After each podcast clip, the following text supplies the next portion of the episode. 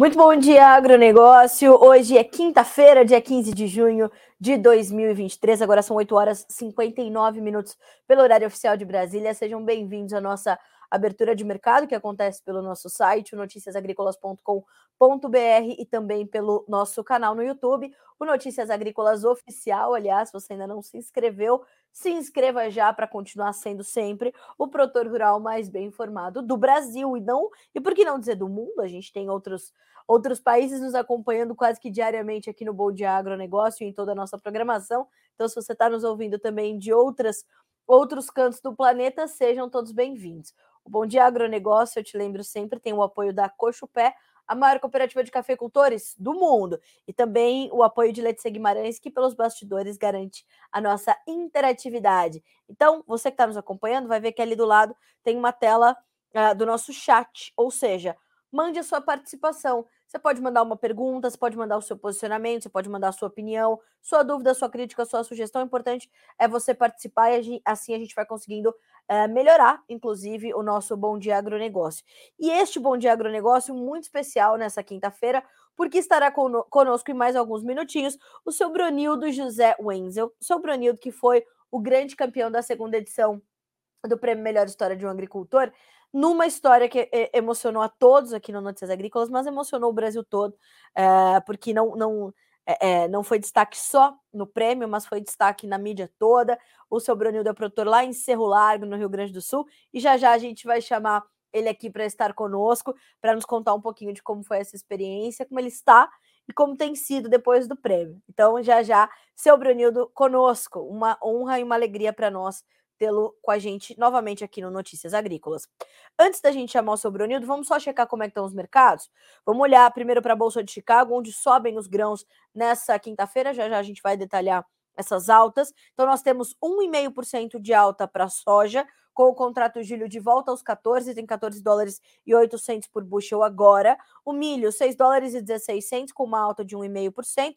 O trigo tem 1,9% de alta para 6 dólares e 43. Ainda na Bolsa de Chicago, nós temos altas também para o óleo de soja, 1,5% de ganho na manhã de hoje, para 56 centos mais 80 por libra peso. O farelo, 391 dólares mais 20 centos por tonelada curta, 0,4% de alta. Tá bem?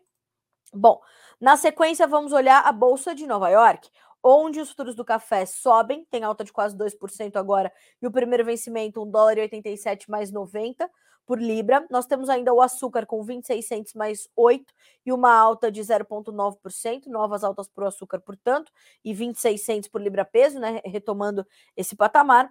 O algodão caindo 0,4%, vale 81 centos mais 44 por libra. O petróleo uh, hoje em alta, tanto para o WTI quanto para o Brent. Então, nós temos no WTI uma alta de 0,9% para 68 dólares e 91 centos por barril, enquanto no Brent a alta é de 0. Uh, perdão, é de 1% para 73 dólares e 91 centavos. O gás natural, 3% de alta na manhã desta quinta-feira. O ouro uh, cai 1,5%, a prata 2,9% de baixa e o cobre 0,3% também do lado negativo da tabela. O dólar index, enquanto tudo isso acontece, sobe 0,3% para 102.830 pontos. É, nós temos ainda os índices acionários americanos caindo depois dos sinais que o Federal Reserve trouxe ontem, algo que a gente vai detalhar também já já. Então, vamos continuar aqui atentos e monitorando. Bolsa de Dalian, mercado futuro na China.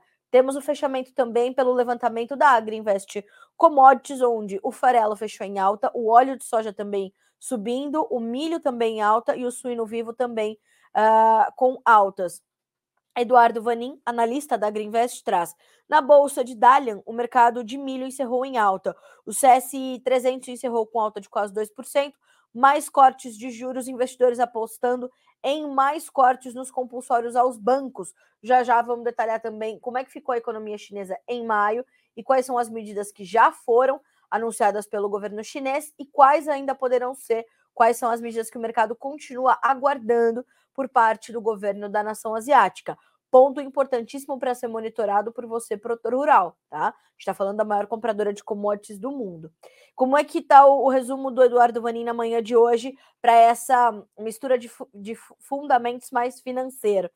É, bolsas em queda no Ocidente. Na China, os investidores animados com cortes, mais cortes de juros e mais injeção de liquidez. O banco chinês anunciou novos cortes de juros para linhas especiais. O Federal Reserve optou pela cautela. Como eu falei, já já a gente fala um pouco mais sobre isso. Uh, temos ainda o índice núcleo caindo bem menos na inflação americana, algo que tem sido observado também. Uh, temos também o petróleo subindo, acima dos 69 dólares por barril. O índice de commodities da Bloomberg estável, na, na, perspectiva, na perspectiva não, na análise de Eduardo Vanin, e mapas mostrando poucas chuvas para os principais estados americanos. Então a gente vai acompanhar isso já já. Já já a gente vai detalhar a questão do clima lá nos Estados Unidos, no Corn Belt, e como isso vem impactando no andamento das cotações. Bom, então antes da gente seguir com as nossas manchetes, eu quero trazer para essa conversa, trazer para o nosso Bom Dia Agronegócio dessa quinta-feira, o seu Bronildo Wenzel, que é uh, produtor lá em Cerro Largo, no Rio Grande do Sul, e que tem uma história incrível que vocês vão relembrar comigo agora. E o seu Bronildo foi o vencedor da segunda edição do Prêmio Melhor História de um Agricultor. Esteve aqui em Campinas no ano passado e a gente teve o prazer de desfrutar da companhia do seu Bronildo, da sua esposa, que são é, o maior coração que o agronegócio brasileiro já viu. Seu Bronildo, bom dia, seja bem-vindo. É um prazer ter o senhor conosco mais uma vez aqui no Notícias Agrícolas. Bom dia, Carla, e ao pessoal, os ouvintes do, do Bom Dia Agro. É um imenso prazer participar uh, desse encontro de vocês, né? Principalmente foi foi tão grande, a, foi tão satisfatória a participação e o contato que eu tive com o pessoal das notícias agrícolas. Seu Brunildo, conta para mim como é que o senhor é, porque o senhor já teve muitas surpresas né, nesses últimos anos. O senhor foi é, é, realizar os seus sonhos uh, com um pouquinho mais de 70 anos, aí o senhor recebeu o, o, o, certificado, o diploma de engenheiro agrônomo das mãos do seu filho. Uh, o senhor estagiou na Embrapa e aí o senhor resolveu contar essa história para o Brasil. E resolveu contar essa história, confiou no Notícias Agrícolas também para contar essa história, foi premiado qual é o sentimento, né? Quando o senhor olha para tudo isso que o senhor construiu, como é que o senhor se sente? Olha, poder participar do concurso A Melhor História de um Agricultor foi uma grande realização pessoal. E a oportunidade de levar a, a minha história uh, de vida e sonho de 50 anos para mais pessoas. Por ser um, um agricultor, Imagino que todo produtor agrícola tem uma história para contar. Ah, são histórias de superação, de resiliência, de arrojo para alcançar seus objetivos, em meio a problemas com clima e frustração de safras. Quem já não, não as teve? Vir, vir a Campinas, que não conhecia, participar do concurso de modo presencial, com mais quatro concorrentes, que, através da votação dos internautas, sem limite de voto, por durante 15 dias, é, nesse sentido, não tínhamos nenhuma expectativa quanto ao resultado, que, que saiu depois na abertura das urnas. Foi uma grande surpresa pela classificação como a melhor história de um agricultor eu não sei se aqui, se a notícia agrícola quer que eu relato a minha história aqui é, mais detalhadamente, é, senão eu coloco assim, no ano de, de 1972, quando me formei no segundo grau na área agrícola, só existia curso de agronomia nos grandes centros, principalmente do Rio Grande do Sul. E por ser de uma família numerosa, é, a família dos pais eram 11 filhos, não havia recurso para atender o grande desejo de fazer agronomia naquela época. Procurando, então, como agricultor, é, ensinar os filhos, além de ensinar o, a, a lida do campo, mas sempre com prioridade nos estudos, que eles fossem estudar. Terminado o segundo grau, classificados através do vestibular, iniciaram um longo período de estudo com graduação, mestrado e doutorado. Sempre achamos é, que tudo passa pela educação. Com os filhos formados e realizados em suas atividades, achei dali é, que era o momento de correr atrás de um antigo sonho. Com o apoio da minha esposa e dos meus filhos, me preparei então para o curso curso do Enem para poder entrar na universidade. Mas na primeira tentativa, eu fiquei em 55º lugar, eram 700 candidatos, mas o curso só oferecia 50 vagas. Porém, tive que passar mais um ano, me preparar melhor e melhorando os itens da redação, ficando dali em 22º lugar, e aí consegui o meu ingresso na Universidade Federal Fronteira Sul, Campus Cerro Largo, Rio Grande do Sul, no curso de agronomia. Com, com a lida do, da agricultura por tantos anos, com tantas perguntas no ar, entrei com muita sede na universidade de agronomia. Procurava respostas, no entanto, elas vieram de conta-gotas. Era necessário, primeiro, é, conhecer os pilares para que as respostas fossem construídas. Para isso, precisava um pouco de paciência.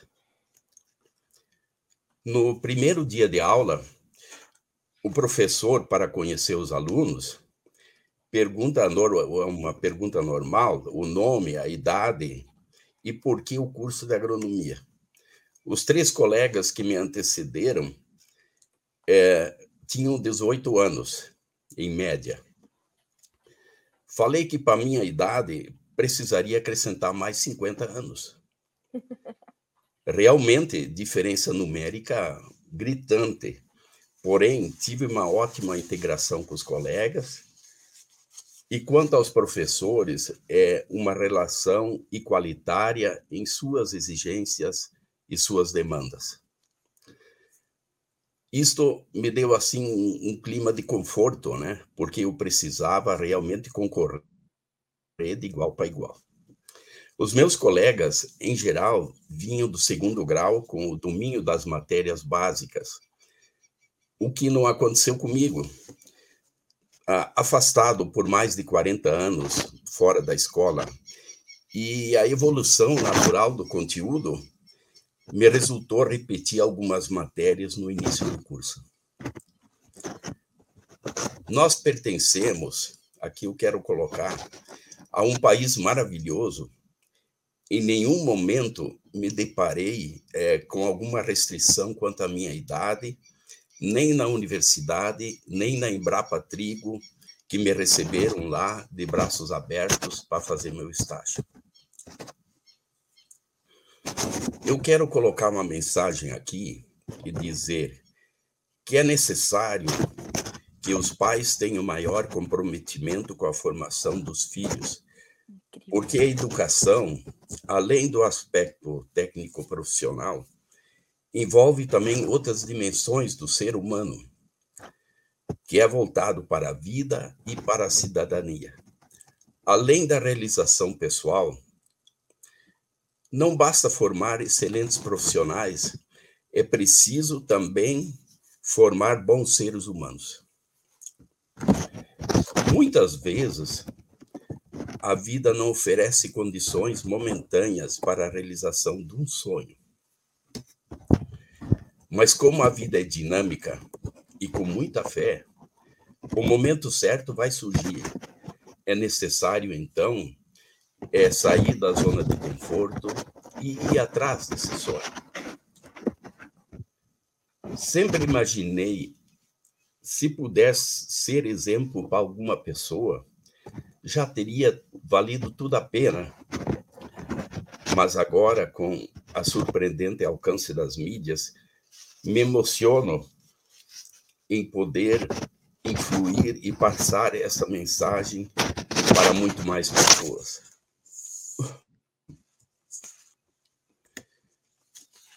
Sobre agricultura, precisamos é, repensar alguns manejos esquecidos. Aqui eu quero dar uma mensagem para os produtores em geral. A cobertura permanente do solo, a partir da adoção do sistema plantio direto, é, tem sido insuficiente para disciplinar os fluxos hidrológicos, isto é, a água, sedimentos, nutrientes e contaminantes, em escala de lavoura. Precisamos implementar novamente estruturas hidráulicas conservacionistas, disciplinando fluxos da enxurrada mediante a infiltração no canal do terraço. O objetivo fundamental do terraceamento é reduzir os riscos da erosão hídrica e proteger os mananciais hídricos dos contaminantes. Sabe-se hoje que esses contaminantes são degradados pela biota do solo. Agora é colocar em prática o que se aprendeu. A agricultura, por ser uma tecnologia agrícola dinâmica e inovadora, se encontra em constante aprimoramento em função das características regionais, criando sua identidade própria. O aumento da produtividade, baseados nos atributos da natureza química, com o uso de, de incentivo de corretivos e fertilizantes e minerais, está perdendo força, ganhando no aspecto conservacionista com a biologia e física do solo. É continuar a pesquisa e trazer novas soluções.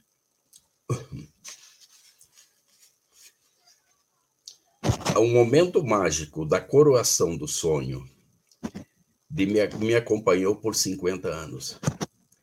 Estou feliz por essa realização. Sempre imaginava aí em de, de ser um, um poderá colocar esta mensagem e repassar para as pessoas. Muito obrigado. Seu Brunildo, o senhor imagina o, o, o, tanto de orgulho que a gente tem do senhor e, e, o Brasil e a sua família? O senhor consegue imaginar? Porque assim, o senhor vem aqui e traz mensagens para os produtores de uma forma clara e objetiva, né? E, e a, o que eu, fica ecoando na minha cabeça é o seguinte: o plantio direto é insuficiente, temos que dar um novo passo, vamos olhar para isso. E a outra mensagem importantíssima, que é outra está aqui brilhando nos meus olhos é isso. Pais, eduquem os seus filhos. Foquem na, na base da educação dessas crianças, desses jovens. O senhor, o senhor trouxe duas mensagens assim que juntas elas podem transformar ainda mais o Brasil. Então, assim, o senhor, o senhor, o senhor é tão generoso, né, seu Brunildo, que eu não sei se o senhor consegue imaginar quanto orgulho a gente sente do senhor. Puxa, fico muito emocionado por isso. Né?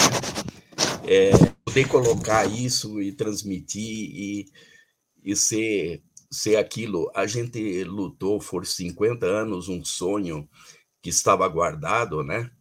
E, de repente, as, as forças se convergem e dão a condição, de repente, né?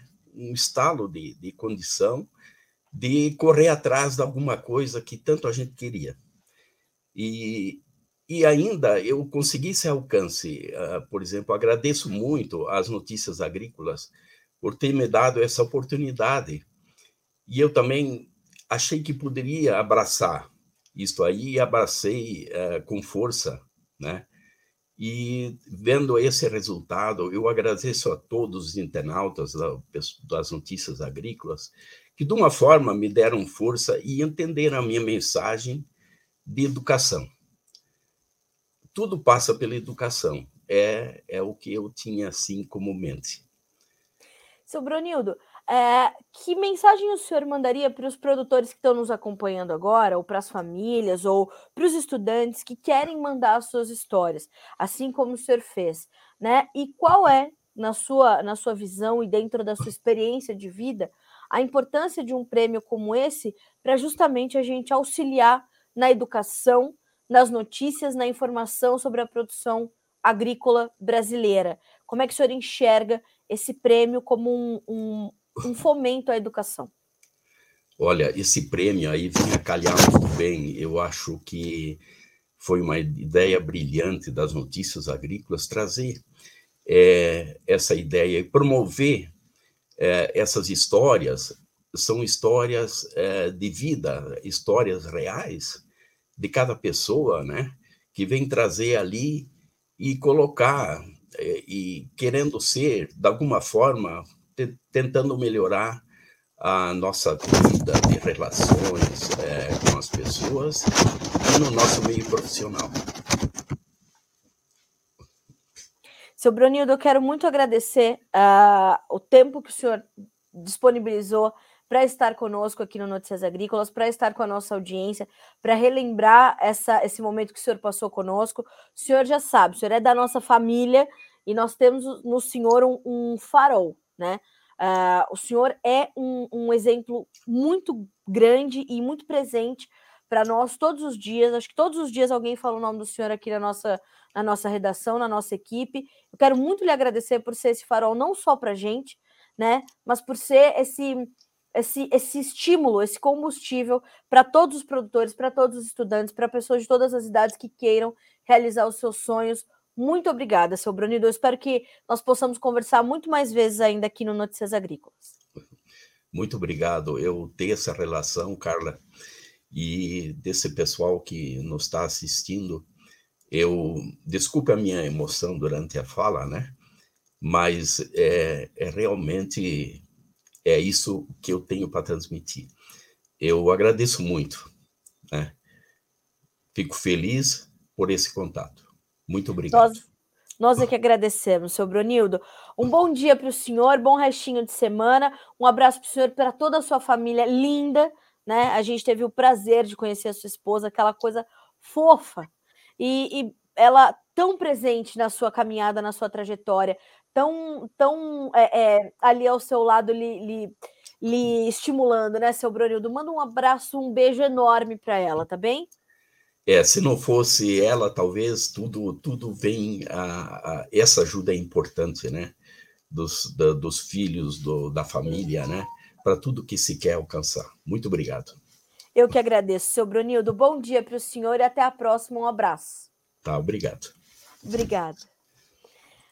Eita, começou a quinta-feira, senhoras e senhores. E aí vejam, né? É, o jornalismo, ele o objetivo é justamente esse, né? A gente registrar momentos importantes e sempre que a gente quer resgatar algo que foi é, que, que vai nos ajudar a entender o presente, que vai nos ajudar a projetar o futuro, a gente recorre muito ao jornalismo, né? O jornalismo é o arquivo da história, o jornalismo tem esse papel. Mas mais do que isso, o jornalismo tem o, o, a obrigação, né? E nós, enquanto jornalistas, temos a responsabilidade de fazer com que esta obrigação seja é, é, aplicada, que é, é, contar histórias com verdade, com responsabilidade, e, e, ter a coragem né, de, de mexer com aquilo que é preciso. E, ao mesmo tempo, a gente vai se deparar com momentos como esse, onde o jornalismo fica mais leve, mas não menos importante, né? Então, contar histórias é um privilégio do jornalista, né? É, ouvir é um privilégio de todos, mas poder contá-la e registrá-la é um privilégio do jornalista.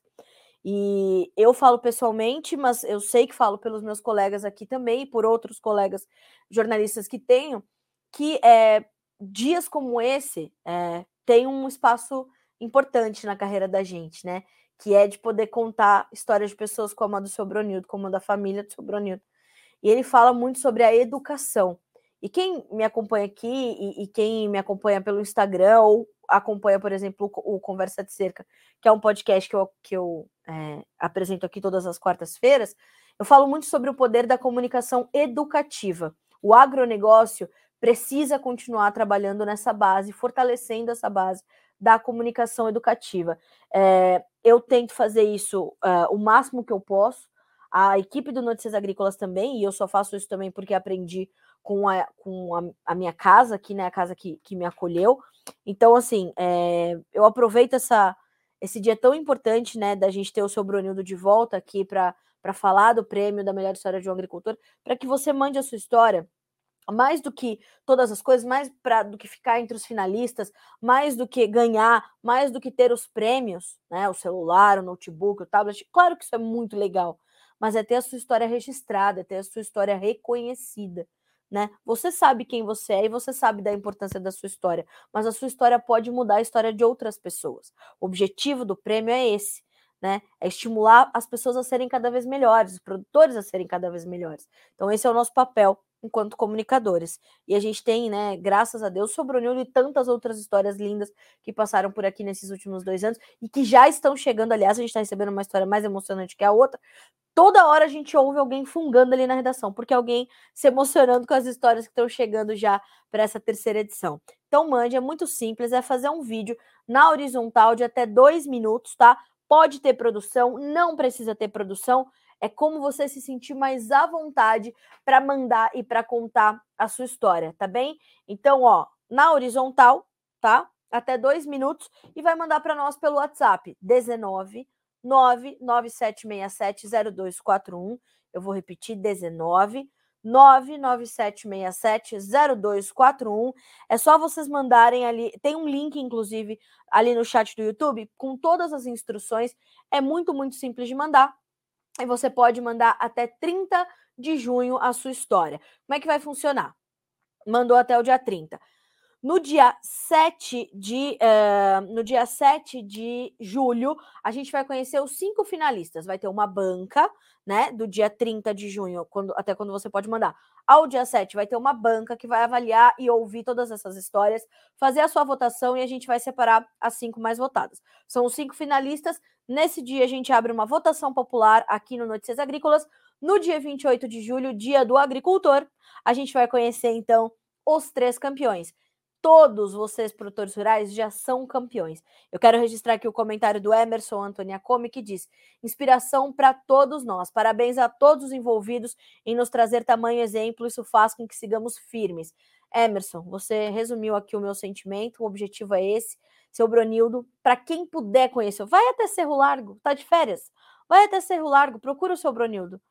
Esse homem é de uma generosidade eu tô aqui puxando na minha memória o nome da esposa dele, mas acho que é Dona Margarida.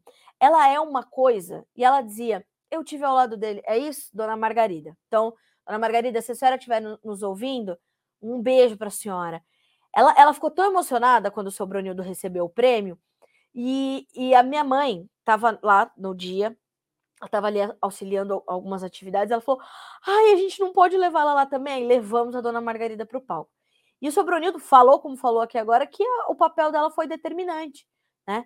Então é isso, a gente só vai longe junto, né? Então é, é ter essas pessoas e, enfim, se eu ficar aqui, eu vou falar do Sobronildo o dia inteiro e dos agricultores que é, é, mandam as suas histórias, nos emocionam e vocês nos emocionam todos os dias com a confiança que tem no nosso trabalho. Então vamos seguir por aqui antes que esta jornalista comece a chorar.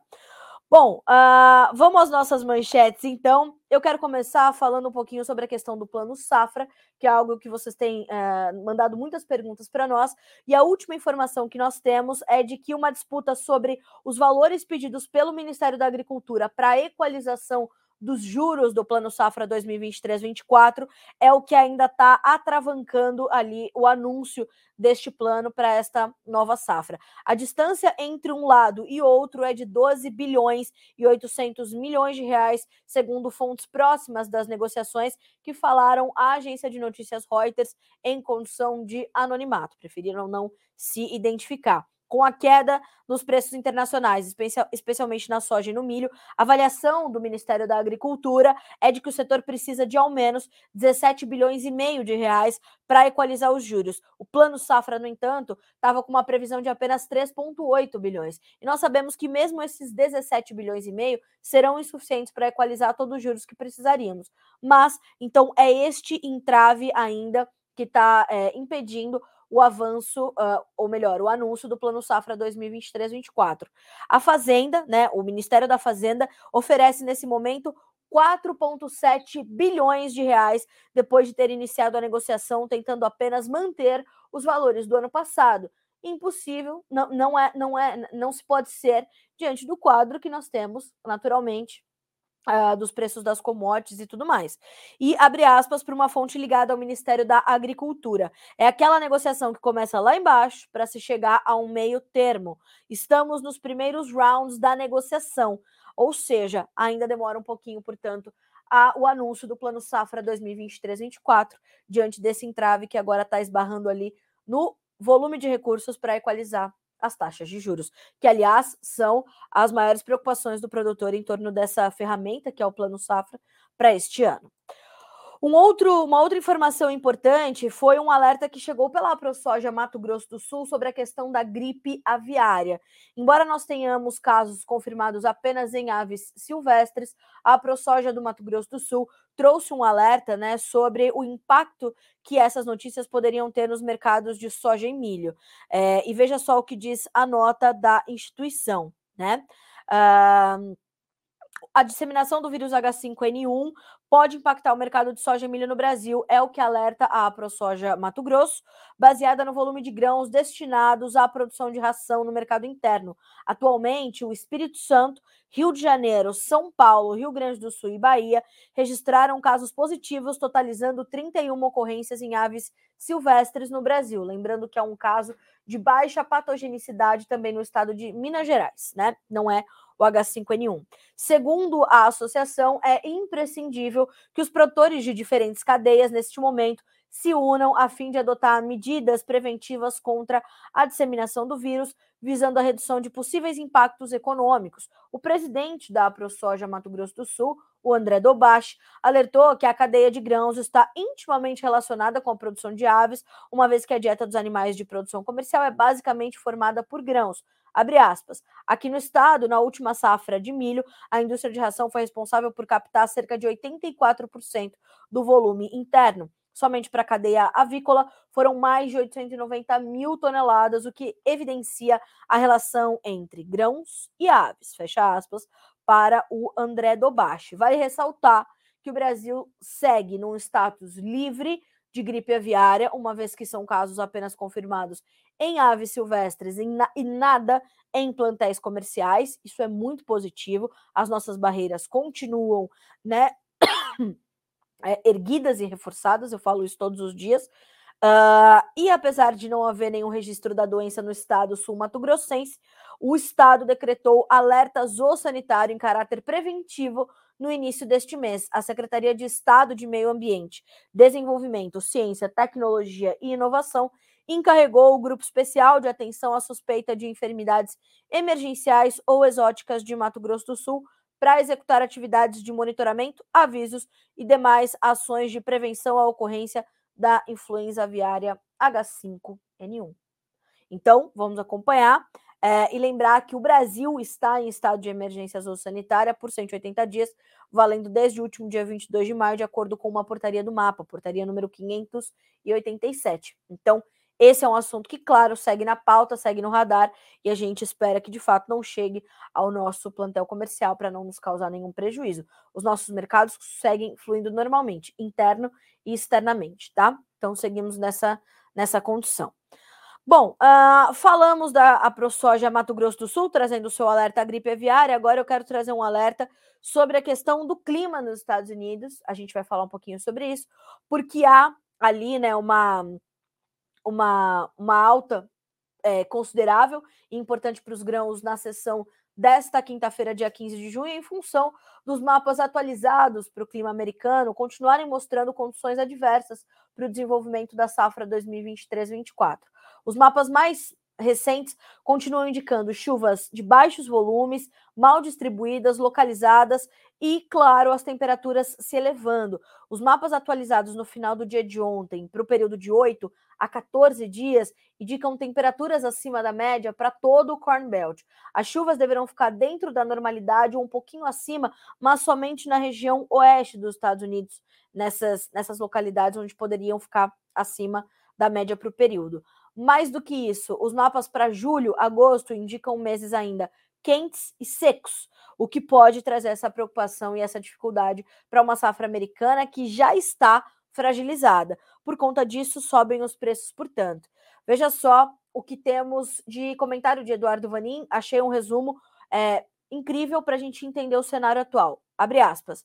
A soja lidera as altas hoje na CBOT. Hoje a safra nova sobe mais do que a safra velha. Isso quer dizer risco de safra. Já desde o início da semana, os modelos mostravam o retorno do calor para a próxima semana e poucas chuvas para o centro do meio-oeste americano.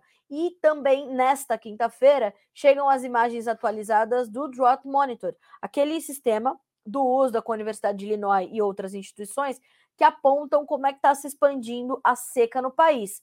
Na última semana, nós tivemos um incremento no índice de áreas de soja e milho, né, que estão sob alguma condição de seca nos Estados Unidos. São 34% para soja, 49% para o milho. Será que vem um novo aumento? Uma manutenção? Como é que as imagens virão nesta quinta-feira? Elas chegam no final da tarde e a gente, claro, vai te trazê-las em primeira mão aqui no Notícias Agrícolas. E é importante a gente continuar monitorando. O fato é que a questão climática nos Estados Unidos segue como o principal fator de suporte para as cotações agora. E mais do que a gente entender é, como fica o clima, é entender como as lavouras reagem a isso. O desenvolvimento é, tá um pouco mais é, contido do que deveria ser, contido no sentido de potencial, de vigor, né, por conta dessa, dessa diversidade climática. O plantio veio muito bem, mas agora a gente percebe que o desenvolvimento não conta com um cenário adequado para que aconteça, principalmente com as baixas, os baixos níveis de umidade que nós temos no solo. Como nós tivemos chuvas abaixo da média nos últimos meses, então as reservas hídricas dos solos americanos, embora elas sejam bem eficientes, elas estão em baixos níveis. Isso faz com que haja, portanto, essa preocupação. Então, olhar para isso é muito importante. Claro que parte dessas altas também é, é, refletem ali um, um, humor um pouco melhor do mercado, embora ele não se estenda para todos os mercados. A gente tem ali alguns, é, algumas condições também paralelas para monitorar, como por exemplo a soja muito barata e muito competitiva no Brasil, né, a dificuldade que os americanos têm para cumprir os seus programas de exportação. Hoje já já a gente tem dados, está saindo agora, né? Uh, já já a gente traz a, a condição ali das vendas semanais para exportação dos Estados Unidos. Então, tudo isso, claro que é observado pelo mercado, é monitorado pelos traders. Mas o clima no Corn Belt agora é a principal, é o principal ponto de atenção e monitoramento constante é, do mercado internacional de grãos. Para o Brasil, quais são os pontos de atenção? Para a soja, os prêmios que voltaram a cair e tem inclusive neutralizado essas altas que são registradas em Chicago para a formação dos preços aqui no nosso mercado. E mais do que isso, a gente tem também a colheita do milho safrinha em andamento, a pressão se intensificando com a chegada da oferta, embora o mercado já venha precificando essa safrinha também de forma uh, bastante importante. É, então a gente vai olhando para isso, tá? Uh, e claro, para o milho safrinha, o que a gente pode ver acontecer é o que aconteceu também com o mercado da soja, que foi aquela pressão sobre os prêmios.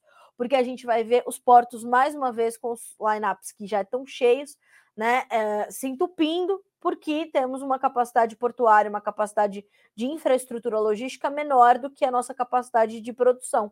Então, como isso aconteceu, se chocou, reflexo, prêmio negativo, prêmio pressionado era uma, um alerta que os produtores, os analistas e consultores de mercado já vinham fazendo aos produtores que nós poderíamos ter essa pressão mais agressiva sobre os prêmios do milho. Lembrando que os nossos embarques, as nossas exportações de milho, elas costumam tradicionalmente se concentrar no segundo semestre.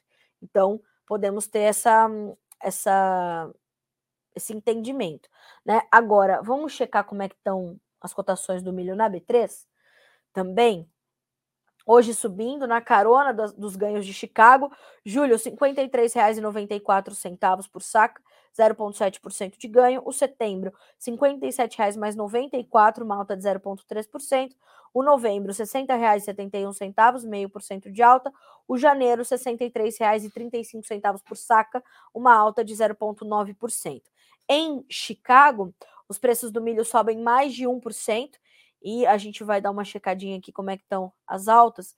A gente está falando de ganhos de 8 a 12 pontos e meio. O julho sobe 8 pontos. Já o setembro, que é a referência para a safra americana, 12 pontos mais 25 de alta, e aí o spread vai diminuindo, né? O julho tem 6,15, o setembro 5 dólares e 57.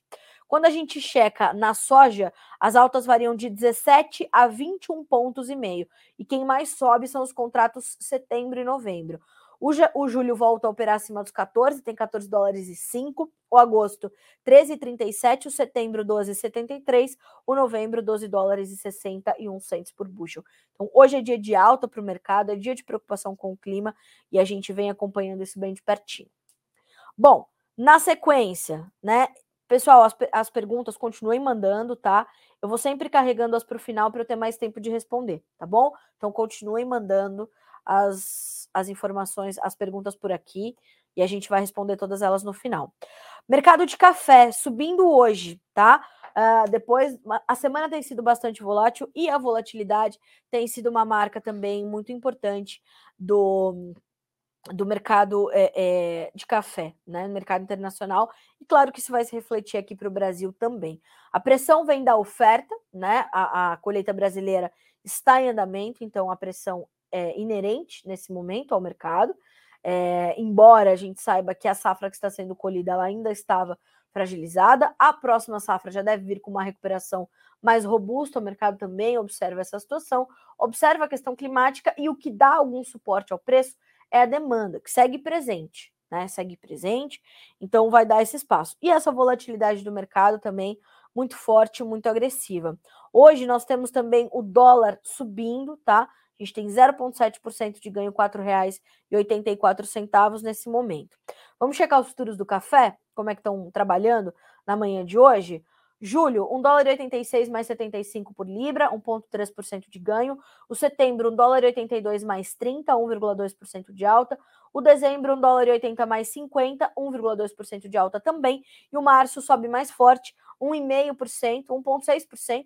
1 dólar e 81 mais 20 por libra peso manhã desta quinta-feira, dia 15 de junho. E olha só a manchete da Virgínia para hoje. Em movimento de recuperação e monitorando o clima no Brasil, a Arábica avança nesta quinta-feira e o setembro já retoma o patamar de 1 dólar e 80 por libra peso, que é importante, é um patamar importante para este contrato, tá?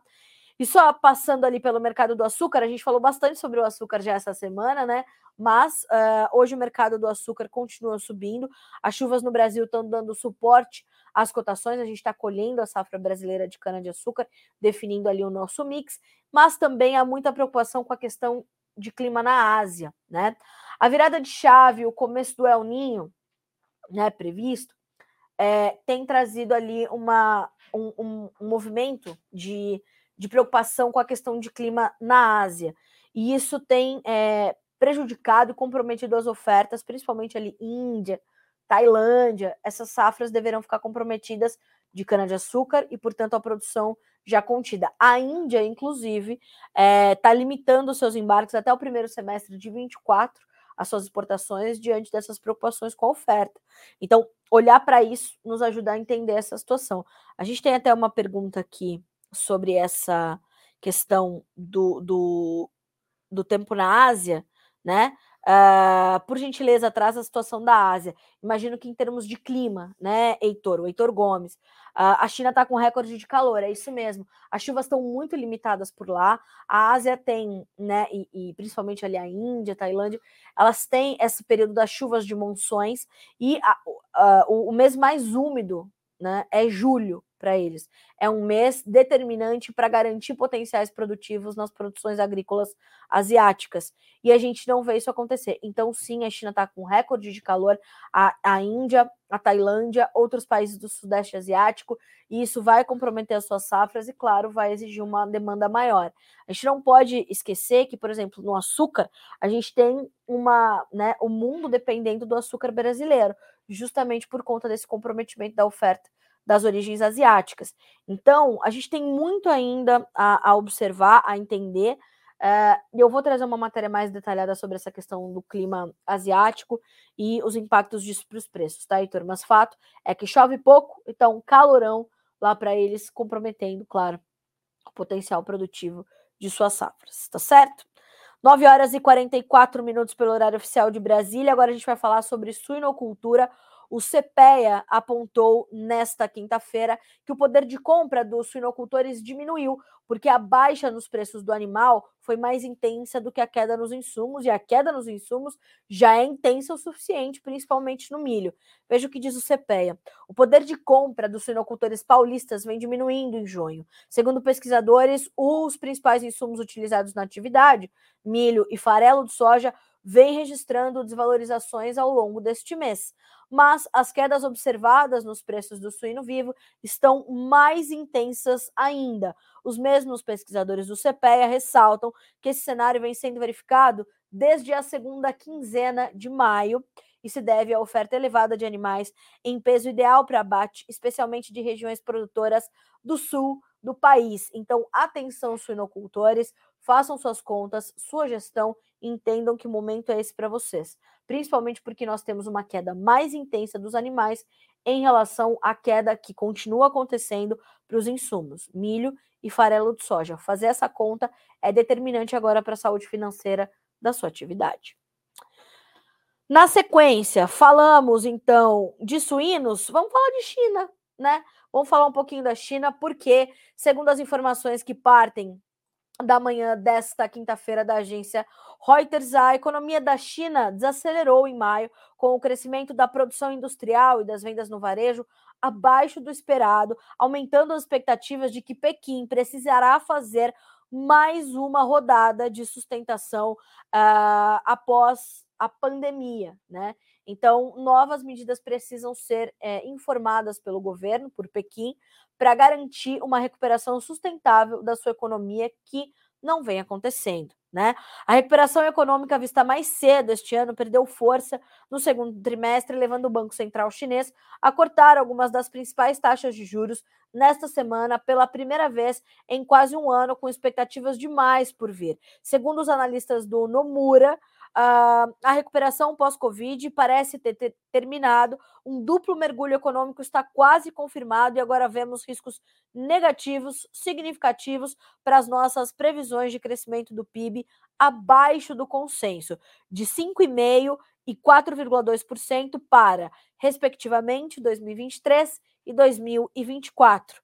A produção industrial cresceu 13,5% em maio, segundo informou a Agência Nacional de Estatísticas da China nessa quinta, desacelerando em relação à expansão de 5,6% em abril e ligeiramente abaixo do aumento de 3,6% esperado pelos analistas em uma pesquisa da própria Reuters. As vendas no varejo, um indicador importante da confiança do consumidor, no país, na China, em qualquer canto do mundo, subiram 12,7% contra uma previsão de crescimento de 13,6% e se desacelerando também em relação ao aumento de 18,4% em abril, né? E, mais uma vez, uh, abre aspas para os especialistas, todos os dados até agora enviaram sinais consistentes de que o ímpeto econômico está enfraquecendo. Por isso, nós já vimos duas outras notícias importantes sobre a economia chinesa chegando nessa quinta-feira. China adotará medidas de apoio para setores privados e de consumo. Então, a China adotará mais estímulo para sustentar uma economia em desaceleração este ano, mas as preocupações com a dívida e a fuga de capitais devem direcionar as medidas para melhorar a demanda nos setores privado e de consumo, segundo fontes envolvidas nas discussões. A segunda maior economia do mundo tropeçou em maio com dados divulgados nesta quinta, mostrando o crescimento da produção industrial e das vendas no varejo abaixo das previsões. Outra informação importante: China corta taxas de empréstimos de médio prazo após dados fracos. Tinha cortado os dados de curto prazo, as taxas de empréstimo de curto prazo, agora para médio prazo também vieram.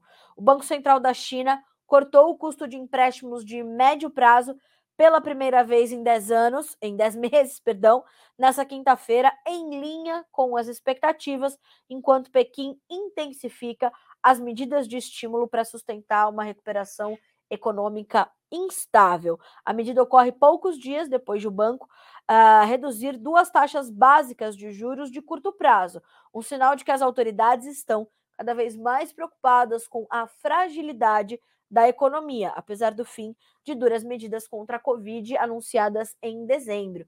Então, a China está tropeçando e o governo vai anunciando as suas medidas de estímulo a conta gotas, como o mercado também já previa, mas o mercado segue esperando mais, uh, né, mais notícias, mais informações para ver uh, o que pode efetivamente acontecer uh, na sequência. Mas é preciso que a economia chinesa é, retome o seu ritmo de crescimento, retome a sua sustentabilidade na recuperação econômica, principalmente depois de três longos anos de medidas duras e severas contra a Covid, que tiveram um impacto agressivo e profundo na economia. Agora a gente precisa ver como essas medidas de estímulo continuarão chegando por Pequim, né? É, e a gente está falando de um dos principais motores da economia mundial.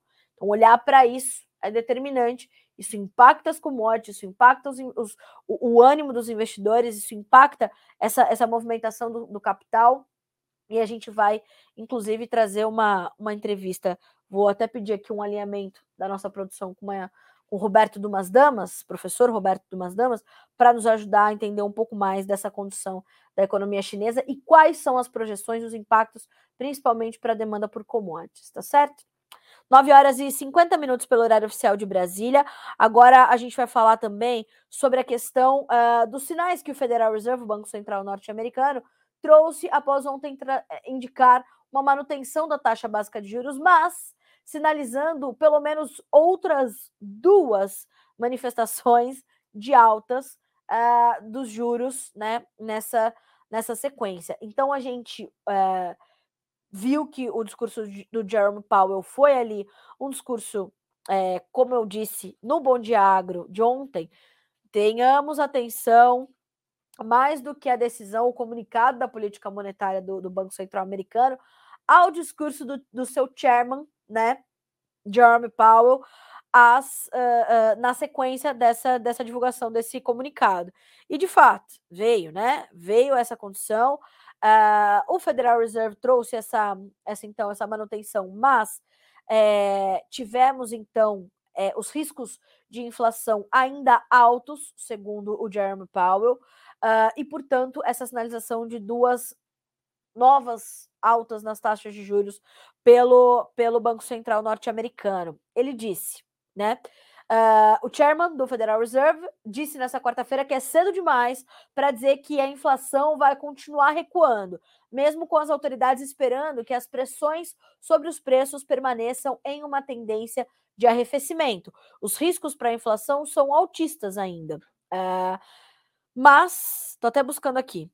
E ele disse ainda que as autoridades deixaram de aumentar os juros pela primeira vez desde que começaram a elevar os custos de empréstimos neste ciclo de aperto em março de 2022, e por isso é importante a gente continuar acompanhando e monitorando, né? Como é que o Federal Reserve ainda pode se comportar e, o, o né, e essas, essas condições todas é, do Federal Reserve podem trazer diante dessa, dessa atua, desse atual momento da economia norte-americana é um outro fator de muita importância para o nosso mercado, para o nosso dia a dia. A gente agora está falando, falamos da segunda maior, agora estamos falando da primeira uh, e da maior economia do mundo. Então, olhar para isso é determinante, tá?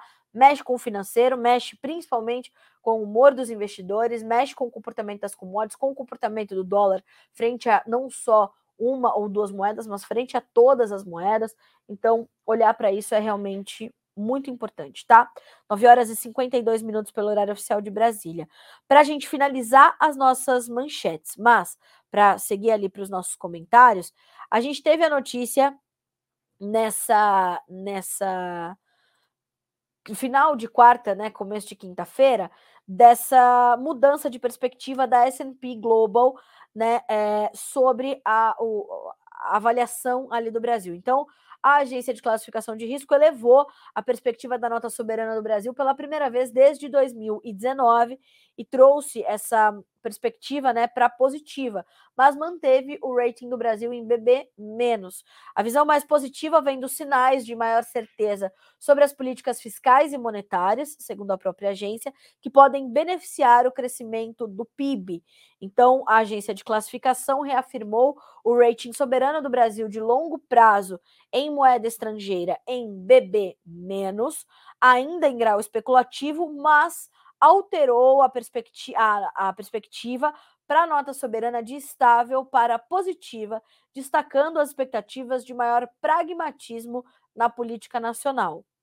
Enfim, disseram ali os, os estrangeiros. A classificação positiva para o país não acontecia desde 2019. A S&P diz que sinais de maior certeza sobre políticas fiscal e monetária estáveis podem beneficiar as perspectivas de crescimento econômico do país, atualmente baixas. Ainda de acordo com a agência S&P Global, né, a antiga Standard Poor's, uh, apesar do país ainda apresentar grandes déficits fiscais, o crescimento contínuo do PIB e a organização da política fiscal, confuso, né? Podem resultar em um aumento menor da dívida do governo do que o inicialmente esperado. Então, a gente precisa saber como é que vai se firmar o arcabouço fiscal, como é que a gente vai avançar, inclusive, com a reforma tributária, para garantir todas essas perspectivas de mais certeza sobre a nossa política fiscal, observadas ali pela Standard Poor's. Vamos acompanhar pela S&P Global, melhor dizendo. Vamos acompanhar, vamos entender, porque tá essa perspectiva chegou lá, né? Aqui ainda não. Mas enfim. 9 horas e 55 minutos. Vamos trazer aqui as perguntas. Bom dia para Valdirene, que está conosco desde o começo do Bom Dia Agro, para o Fabiano Souza, para o Marcos, para o Danilo, para o pessoal de Sapezal, Iscariote e companhia, Anderson Klein, bom dia de Campo Novo do Parecis, Lourenço Piekarski, de Irati, no Paraná. Tenho amigos em Irati, grandes amigos que fiz uh, no meu primeiro tour de safra. Obrigada pelo, pela audiência, pessoal de Irati, Paraná. São Norberto Pinés, boa, no, boa noite. Bom dia, Carla. Bom dia, São Norberto. Uh, bom dia também para o seu Aldaneira Castro, que está falando que Maringá está 10 graus, aquele frio. Uh, perguntando sobre previsão de geadas. Vamos dar uma olhadinha aqui no CIMEPAR, Sistema de Meteorologia do Paraná, traz ou não alertas para geada. A gente consegue dar uma olhadinha aqui. Seu Adonira, vamos lá. Para hoje, tá? O que diz o CIMEPAR? Sexta-feira amanhece com muitas nuvens no Paraná, temperaturas abaixo de 10 graus em vários setores, mas sem previsão de geadas. Vamos ver para amanhã. Para, perdão, para sábado, dia 17 de junho. Então, essa previsão que eu acabei de trazer é para sexta-feira. Para sábado. No sábado faz bastante frio no amanhecer sobre o estado, presença de nuvens baixas impede a formação de geadas. Então, para as próximas 48 horas também sem alerta. Domingo, dia 18, mais um dia com bastante frio no Paraná. Não se descarta a ocorrência de geadas fracas entre o sudoeste e o centro-sul do estado. Então, seu Adoniran, olha só, para 72 horas, ou seja, para domingo, não se descarta a possibilidade de fracas geadas, centro-sul e sudoeste paranaense, certo? Acompanhando. Uh, bom dia também para o José Vieira, que nos acompanha, como eu falei, que a gente está em vários países. Olha só, o José Vieira Jordão. Muito bom dia, Carla. Daqui, José Vieira Jordão, de Luanda, Angola. Oh, beleza. Uh, bom dia para o Marcelo, para o Emerson, para o seu Bernardino Tartari, todos os dias conosco. Obrigada, viu, seu Bernardino?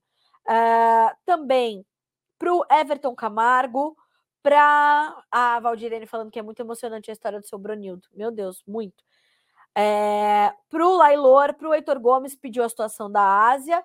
Trouxemos o Alban, Toledo, Paraná, Alban Agro. Abenço, abençoado dia todos, chuva e frio. Obrigada.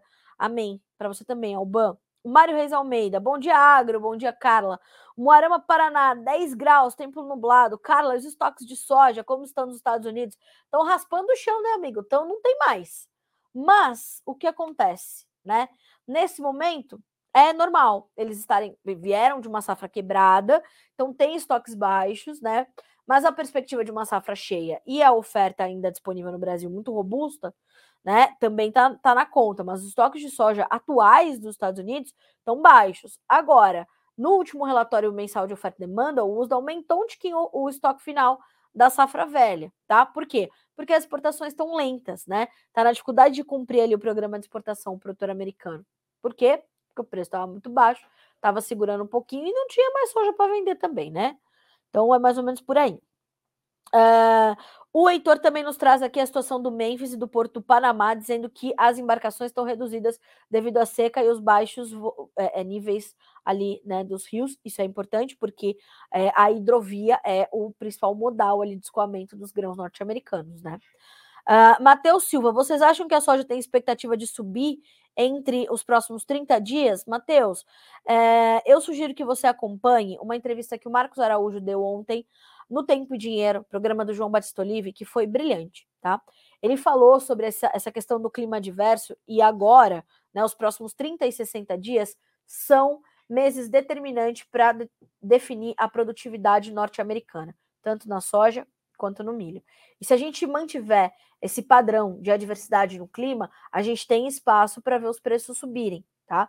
Palavras do Marcos Araújo no Tempo e Dinheiro. Sugiro que você revise essa, uh, revisite essa entrevista. É, é muito simples, tá? Ó, menu, vídeos, vai procurar pelo Marcos Araújo. Tá aqui disponível para você no Notícias Agrícolas, tá? Todas as entrevistas, todos os cortes do João diariamente entram também aqui para nós. É só ir lá no nosso menu, vídeos, procura pelo nome do Marcos, e aí você vai conseguir ter ali essa, essa análise mais completa, né? Eu não sou analista de mercado, mas como eu falo com eles todos os dias, eu vou só é, é, reportando o que eles analisam. Então, ouvir do analista é muito melhor. Uh, vamos lá. Uh, o Jair Klein, bom dia, uh, Paraná, e a Paremater São Jorge do Oeste, bom dia. Obrigada, Jair, bom dia. Uh, Douglas Turíbio, bom dia. Bom dia. Ah, o Mário agradecendo aqui pela informação. Uh, checa essa entrevista, tá, Mário? Excelente. A resposta tá ali para você, tá? Na perspectiva da Agriinvest Commodities. Senhoras e senhores, 10 horas em ponto pelo horário oficial de Brasília. Enquanto isso, o dólar continua subindo, 0,4% de ganho, R$ 4,83. Na B3, vou entregar o Bom Dia Agro com ah, os preços do boi hoje. Na B3, os preços estão subindo, para o boi gordo. A gente tem junho com R$ 245,90 por arroba, 0,8% de alta. Mesmo ganho para o julho, que tem R$ 253,25. O agosto, R$ 254,50, uma alta de 1,09%. O setembro sobe mais forte e é o contrato mais alto agora, dólar e 83, um dólar, 1,8% de alta para R$ 255,60. Certo? Senhoras e senhores, a gente tem só algumas das manchetes da manhã dessa, dessa quinta-feira. É o que aconteceu até eu sentar aqui para conversar com vocês. Enquanto isso, Banco Central Europeu eleva juros para máxima em 22 anos, mesmo com a economia fraca. Importações de óleo de palma pela Índia em maio caem para mínima de 27 meses. A Índia é o maior importador global de óleos vegetais, então precisa ter atenção. É... E aí, fora isso, a gente tem outras manchetes chegando para você por aqui, outros mercados. É, e a nossa programação está só começando para que você seja sempre o produtor rural mais bem informado do Brasil. Excelente quinta-feira para você. A gente se vê amanhã. Até mais.